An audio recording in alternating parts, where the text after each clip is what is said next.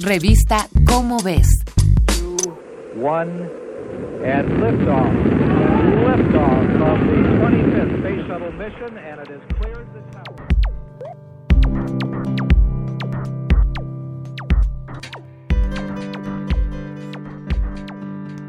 ¿Has escuchado del turismo espacial? Es el pasatiempo de menos del 1% de la población mundial y sus costos son literalmente exorbitantes. Aunque la actividad en sí pueda parecer superflua, muchas agencias espaciales han tenido que ceder al interés privado para mantenerse a flote. La situación es compleja, pero en términos de tecnología, de este intercambio han surgido avances importantes.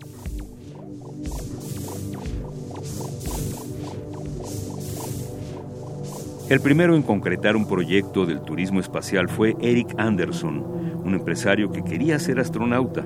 Su sueño no se cumplió, pero Anderson fundó la compañía Space Adventures en 1998. Space Adventures ofrecía visitas a centros espaciales y vuelos parabólicos para que sus pasajeros experimentaran la microgravedad. Al poco tiempo comenzó a colaborar con Roscosmos, la agencia espacial de Rusia que atravesaba una grave crisis financiera. Space Adventures y Roscosmos hicieron varios viajes a la Estación Espacial Internacional.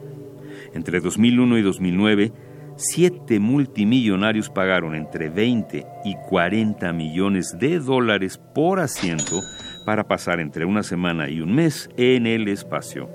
El primero fue el ingeniero estadounidense Dennis Tito. Le siguieron desarrolladores de software y empresarios como el fundador de Cirque du Soleil.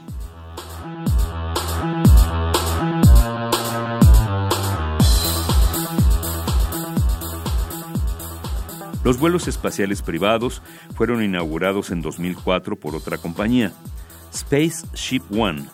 Esta fue financiada por Paul Allen, cofundador de Microsoft, y por el empresario Richard Branson. Su nave fue diseñada por el ingeniero estadounidense Bert Rutan y fue pilotada por el millonario sudafricano Michael Melville.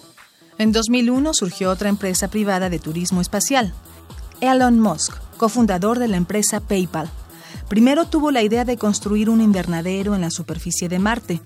Acudió a Roscosmos para comprar un cohete más barato que los estadounidenses, pero su propuesta fue considerada ofensiva y el diseñador en jefe ruso le escupió en los zapatos.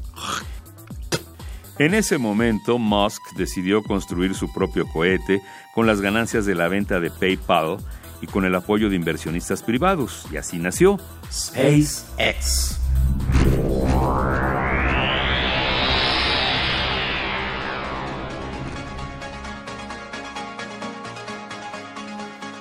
Después de tres intentos fallidos, SpaceX puso en órbita el cohete Falcon.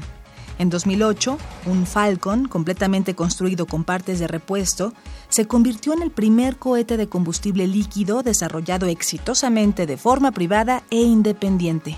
SpaceX ofrecía precios mucho más bajos que su competencia, pero la NASA no le permitía obtener ciertos contratos por ser una compañía pequeña. Elon Musk presentó entonces una demanda ante el gobierno de Estados Unidos y ganó. Ahora, SpaceX está asociada a la NASA y es un proveedor importante del ejército estadounidense. En 2023 comenzará a ofrecer viajes alrededor de la Luna y el primer pasajero será el millonario Yasuka Maezawa.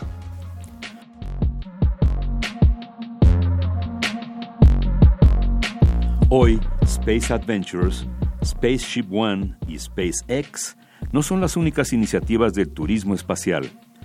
Jeffrey Bezos, el fundador de Amazon, busca también transformar las ganancias de su empresa en viajes espaciales a través de su compañía aeroespacial Blue Origin. Para enfrentar la crisis energética que se avecina, su plan es construir ciudades satélite en el espacio que aprovechen los recursos del espacio como la radiación solar. Esta fue una coproducción de Radio UNAM y la Dirección General de Divulgación de la Ciencia de la UNAM, basada en el artículo Turismo Espacial de Alberto Flandes. Si quieres viajar al espacio, consulta la revista Cómo ves, la publicación mensual de divulgación científica de la UNAM. Revista Cómo ves